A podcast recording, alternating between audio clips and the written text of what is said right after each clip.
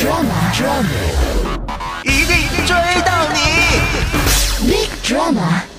Big Drama，我们不剧透，只是追谁都没有追剧有趣。今天推荐的是美剧《拯救未来的人》。拯救未来的人讲述的是一个重度沉迷游戏的主人公乔西如何拯救世界的故事。海报上三个人，后面两个都是一身酷炫的装备，拿着枪英姿飒爽，而只有乔西手中拿着的却是拖把。从这里就可以看出，这部剧的重点并不是科幻，而是喜剧。乔西在研究所担当一名清洁工，快三十了还跟爸妈住在一起。他邋遢、自卑、不善交际，整天被研究所的职员们挖苦嘲讽。唯一值得引以为傲的就是，他是一款叫做《生化战争》游戏的顶尖玩家。胸怀大志却无处施展的他，成为了这款游戏全世界唯一一个通关玩家。然而他不知道的是，这款游戏其实是未来的绝望人类用于选拔救世主的工具。只要有人通关了，未来就会派人回来，请他帮忙拯救世界。该剧脑洞大开，天马行空，结合了时空穿越、间谍、科幻等多元素，看似十分无厘头的剧情设定，其实也是一种跳出常规的选择。就像一直无法通关游戏的乔西，之所以能成功，也是从改变一个观念开始的。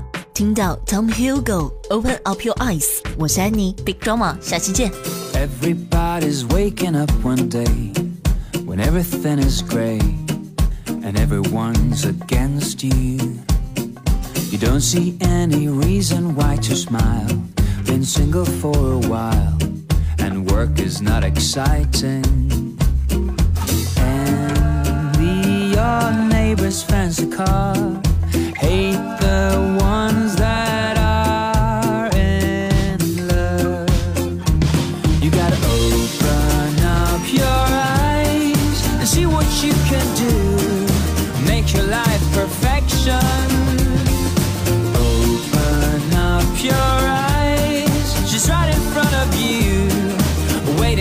Some action.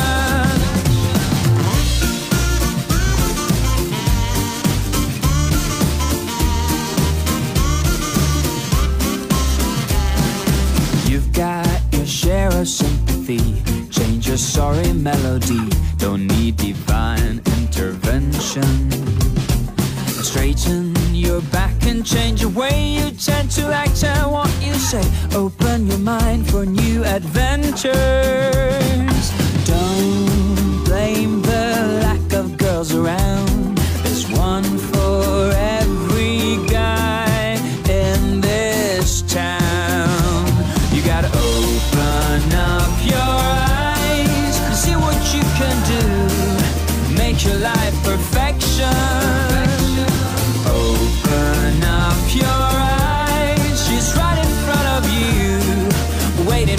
Some action.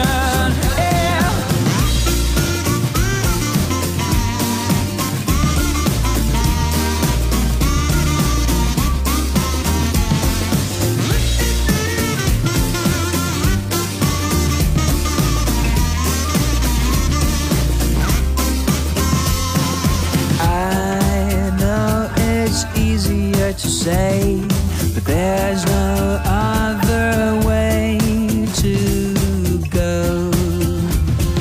to open up your eyes and see what you can do. Make your life perfection. Open up your eyes. She's right in front of you, waiting for some action. Oh,